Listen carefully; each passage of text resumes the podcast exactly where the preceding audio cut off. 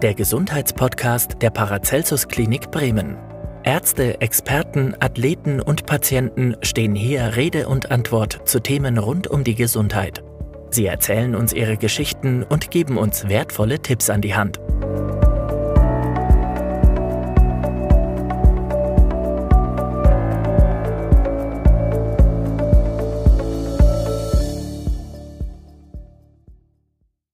Herzlich willkommen zum Gesundheitspodcast der Paracelsus Klinik in Bremen. Heute geht es um das Thema Kniegelenkersatz und die roboterarmassistierte Operationstechnik genannt Marco. Wir klären euch auf, was es damit auf sich hat und warum der Marco ein super OP-Assistent ist. Und vor allem, warum Patienten durch dieses Verfahren nach der Operation schneller auf den Beinen sind. Mein Name ist Robert Braun und heute spreche ich mit Dr. Adrianus Den Hertog. Chefarzt der Orthopädie der Paracelsus Klinik in Bremen. Hallo, Herr Dr. Den Hertog. Guten Morgen. Die Orthopädie ist mit rund 600 Knieoperationen im Jahr einer der Schwerpunkte der Klinik. Regelmäßig belegt die Klinik oberste Plätze in der Patientenzufriedenheit in Bremen und Umgebung und einer, der einen großen Anteil daran hat, ist heute mein Gast. Herr Dr. Den Hertog, ich steige gleich mal ein. Ich habe mich natürlich im Vorfeld so ein bisschen äh, informiert. Marco oder Mako? Die Amerikaner sagen Mako von Makoplastie. Das ist irgendwie so ein Akronym, was die Amerikaner gerne nutzen. Alles klar, aber dann äh, bleiben wir mal bei Marco. Wir sind ja bei einem deutschen Podcast hier. Finde ich ganz richtig so. genau. Gut, äh, die orthopädische Abteilung an der Paracelsus Klinik in Bremen hat ja seit fast einem Jahr ihr neues Teammitglied, den Marco. Und es handelt sich ja dabei um den Roboterarm, der bei Operationen fürs Kniegelenk bzw. beim Kniegelenkersatz assistiert. Warum wurde der Marco denn angeschafft bzw. eingestellt? Also der, der Marco ist äh, nur der eine Teil der ganzen Geschichte. Die, die äh, äh, der eigentliche Quantensprung oder der Technologiesprung ist die, der Step von der zweidimensionalen zur dreidimensionalen Planung. Wir machen vor der Operation machen wir ähm, eine 3D-Rekonstruktion und der Mako hilft uns, äh, das dann genauso umzusetzen. Das wäre mit äh, Schablonen, wie wir das bisher gemacht haben, in dieser Form nicht möglich. Und äh, meine Idee war, dass wir damit die äh, Performance der Kniegelenke noch deutlich verbessern können. Ähm, das bleibt natürlich immer ein, ähm, ein Wagnis. Es ist ja ein sehr teures äh, Gerät. Aber ich bin davon überzeugt, dass wir den Patienten damit einen Gefallen tun, dass sie schneller auf den Beinen sind und dass die Funktion auch besser ist. Und dafür habe ich gekämpft. Alles klar. Sie haben gemeint, die Patienten sind dann schneller auf den Beinen. Darf ich mir das dann aller Robocop vorstellen? Also bin ich dann Mensch 2.0 nach meiner OP oder wie ist das dann? ich würde sagen Knie 4.0, aber ähm, die, äh, ähm, die, die, der künstliche Gelenkersatz ist natürlich nur eine ungefähre Näherung eines Originalknies.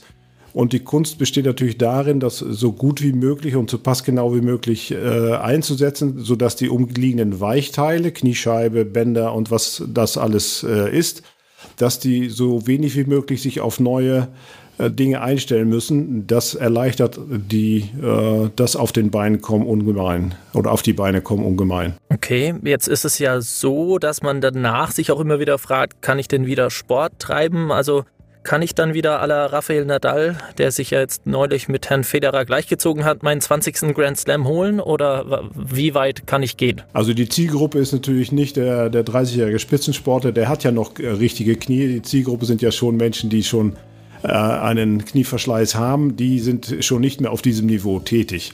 Aber Ziel ist schon, dass man seine Alltagsaktivität und auch seine eine moderate sportliche Aktivität wieder erreichen kann. Ähm, nettes Beispiel. Gestern habe ich einen Patienten entlassen, den habe ich letzten Freitag operiert. Ähm, heute ist Mittwoch. Und der fragte bei der Entlassung, wann kann ich wieder joggen? Also das finde ich schon mal, ist schon mal ein Wort. Ähm, wobei man sagen muss, die Knie, künstlichen Kniegelenke sind ja auch einem mechanischen Verschleiß ausgesetzt und halten nicht eher ewig.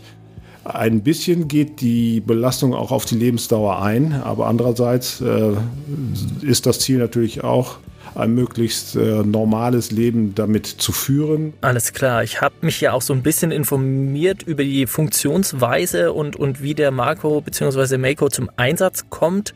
Ist er dann eher ein dritter Arm oder ein drittes Auge für Sie und erleichtert es im Endeffekt die Operation oder dauert sie mit dem Marco länger?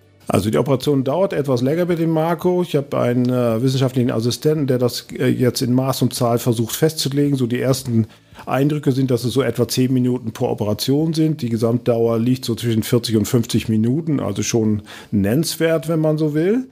Ähm, das ist sowohl ein dritter Arm als auch ein weiteres Auge. Also wir haben eine 3D-Kamera, die die Position des Knies im Raum äh, misst und diesen Arm steuert. Äh, der Arm äh, wird nur zum Setzen der Sägeschnitte benutzt. Ähm, danach kommt er wieder weg und dann wird alles wieder normal chirurgisch weitergearbeitet. Also der Großteil ist normale Chirurgie und normales Handwerk, aber eben das Setzen der Sägeschnitte, äh, das wird mit der Maschine gemacht.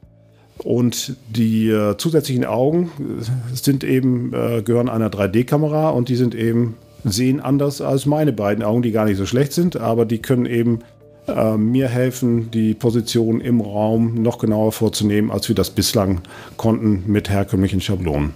Ja, Herr Dr. Den Hertog, also ich bin ja auch schon vorbelastet mit meinem Knie, habe schon äh, Meniskus und Kreuzband äh, hinter mir als Operation. Ich muss dann natürlich sagen, so von einer Operation hat man grundsätzlich Angst. Jetzt ist da noch ein Roboter dabei.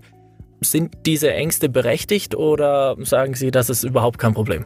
Eine Operation, insbesondere künstlicher Kniegelenksersatz, ist natürlich ein, ein richtiger Eingriff. Der hat Risiken und vor dem sollte man äh, zumindest Respekt haben. Angst ist vielleicht das falsche Wort. Ähm, es gibt immer äh, Gründe, weswegen so eine Operation dann doch zu Komplikationen führt. Das kommt halt vor und, und man muss das abwägen. Ähm, zusammen mit äh, dem Roboter braucht man aber, im Zusammenhang mit dem Roboter braucht man keine Angst zu haben, weil die, der Roboter uns ja eigentlich dazu verhelfen soll, das ähm, Ergebnis hm, zuverlässiger zu erreichen, sodass die Komplikationsrate, die zumindest die mechanische Ursache sind, äh, verringert werden und damit die Treffsicherheit höher wird. Das heißt, der Roboter soll keine Angst vor, verursachen aber eine Operation an sich, äh, dem soll man mit einem gewissen Respekt begegnen. Wenn Patienten das mir so äh, vortragen, sage ich das völlig richtig. Sie müssen sich das überlegen. Äh, ich bin bei Ihnen. Wir tun alles dafür, damit das gut funktioniert. Und das funktioniert ja in weit über 90 Prozent, wahrscheinlich sogar 98 Prozent der Fälle ohne, ohne Probleme. Das heißt, gesunder Respekt, aber kein Grund für Angst. Genau, kein Grund für Angst. Und die, der, der Mako soll äh, den, äh, den Grund für die Angst sogar noch verringern, was wir denn im Rahmen der wissenschaftlichen Studien versuchen wollen, in Maß und Zahl zu belegen. Ich habe mich natürlich im Vorfeld auch ein bisschen über Sie informiert. Äh, Sie sind ja auch Pilot, finde ich sehr interessant. Wie unterscheidet sich denn jetzt, wo wir gerade bei der Bedienung sind, ein Flugzeugknüppel vom Mako zum Beispiel? Ich, ich würde tippen, Sie sitzen lieber im Flugzeug oder bedienen Sie lieber den Mako? Ich mache beides gerne. Also es gibt äh, eine Analogie zum Flugzeug, deswegen ist der Vergleich ganz gut. Äh, beim Flug Fliegen hat man in vielen Phasen auch nur eine Chance, bei der Start oder bei der Landung. Und so ähnlich ist es auch bei einer Operation. Wenn die Sägeschnitte gesetzt sind, dann sind sie gesetzt. Du kannst nicht mehr zurück. Ne? Und die äh, Analogie ist, dass man sowohl bei der, äh, bei der Fliegerei als auch bei dem Operieren mit dem Meko eine sehr ausführliche Vorbereitung macht. Das Entscheidende ist ja, dass man äh, die Schritte vorher durchdekliniert. Und die Technik vom Meko kann man im Prinzip mit der Programmierung eines Autopiloten vergleichen. Man ähm, legt also fest, was ich genau machen will in den nächsten fünf Arbeitsschritten und äh, das äh, wird dann auch so ausgeführt. Das heißt, es äh, passieren keine unerwünschten Effekte oder man erlebt keine unliebsamen Überraschungen. Ähm, und das ist ähm, in der Fliegerei genauso. Wenn ich an, an der Piste stehe und ich, ich, starte und ich gebe das Gas rein, dann muss alles stimmen. Wenn ich irgendwas vergessen habe, Starterbruch ist dann schon auch äh, mit hohen Risiken versehen. Also das ist die Analogie. Der Unterschied zum Fliegen ist, dass wenn ich den Mako programmiert habe, dann äh, kann nichts mehr schief gehen, wenn ich den äh, Steuerknüppel oder mein Steuerhorn beim Fliegen in der Hand habe. Ich fliege ja dann doch bei Start und Landung fliege ich noch selbst, weil wir kein, anders als die Groß-Airliner kein Automatic Landing System haben.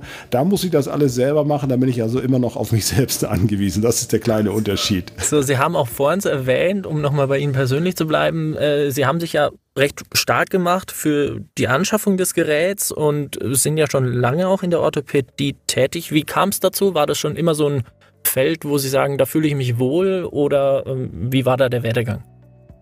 Also ich hatte vor 20 Jahren so eine Vision, ich hatte äh, ein bisschen wie bei Raumschiff Enterprise, da ist irgendwie äh, einer von den äh, Jungs kommt auf die Erde und hat ein Hirnödem und dann wollen die Neurochirurgen aufschneiden und den können sie dann gerade noch retten und haben dann so eine Maschine, äh, wo sie dann die Operation unnötig machen. Und meine Vision war, äh, ich baue ein Kunstgelenk ein in, in einen Menschen, in ein Knie und ähm, der Patient verlässt die Klinik und geht sozusagen direkt wieder nach Hause zur Arbeit meinetwegen. Ja, das ist das, ist das Fernziel.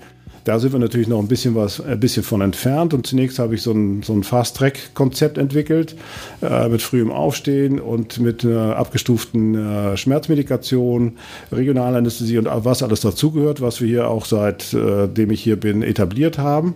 Was das die äh, äh, Rehabilitation deutlich beschleunigt hat, was auch evidenzbasiert ist.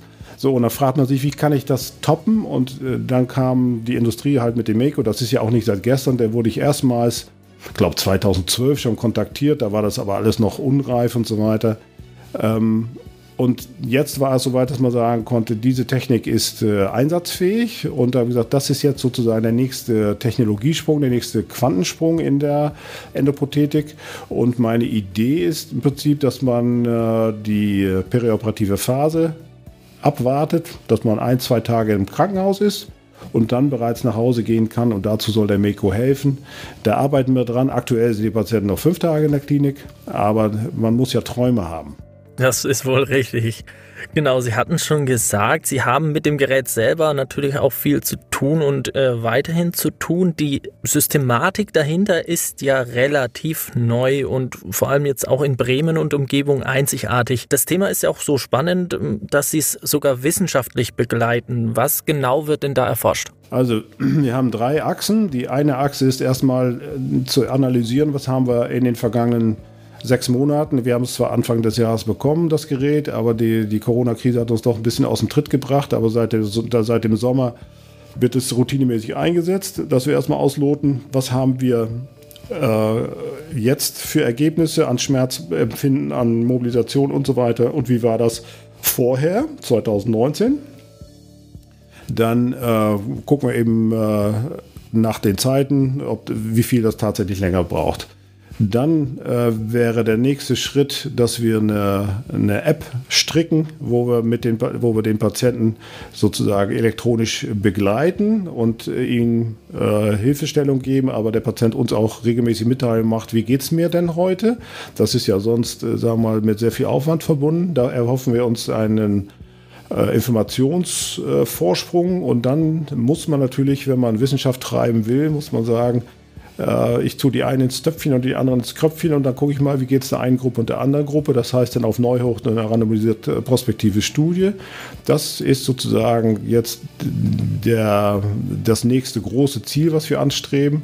Da habe ich einen Kollegen, der sich darauf versteht, der hat sich auch schon zwei, drei Jahre wissenschaftlich mit dem Mako beschäftigt. Ähm, und da arbeiten wir derzeit dran und da setzen wir große Hoffnung drauf, äh, dass wir das denn, dass wir hart machen können, dass wir valide machen können, dass diese Maschine zum Vorteil und zu, des Patienten ist und zur Beschleunigung der Genesung tatsächlich beiträgt. Man muss ja den Beweis auch irgendwann antreten. Wenn das so ist, dann äh, sind wir ein großes Stück weiter in unserem Fachgebiet.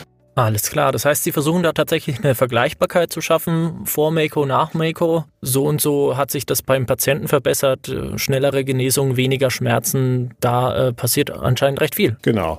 Das ist ja das, ne, man muss sich immer fragen, was ist denn das Therapieziel? Ne? Alltagsaktivitäten. Wie komme ich zurück in den Alltag? Ich kann ja ein wunderbares Röntgenbild machen und ich kann mit meiner Chirurgie wunderbar zufrieden sein. Aber das zählt nicht. Das zählt nur, dass der Patient zufrieden ist, dass er sagt, ich kann das wieder machen. Und da gibt es eben so Situationen wie ein Dachdecker, der sagt, ich muss wieder aufs Dach. Das ist schon mal ein Wort, das ist schon mal eine Ansage. Ein Kunstgelenk aufs Dach steigen oder ein Maurer äh, der beide Knie kaputt hat und der noch drei Jahre arbeiten muss, sagt, kann ich das bis zur Rente durchbringen. Diese Herausforderung muss man sich stellen. Aber ja, das Bessere ist der, der Feind des Guten, das muss man sagen. Und ich hoffe, dass äh, der Maker uns dazu verhilft, das alles noch zu toppen und noch zuverlässiger und noch planbarer zu machen. Das Einzige, was wir nicht im Griff haben bei der ganzen Geschichte, ist die biologische Reaktion des Körpers auf eine solche Operation.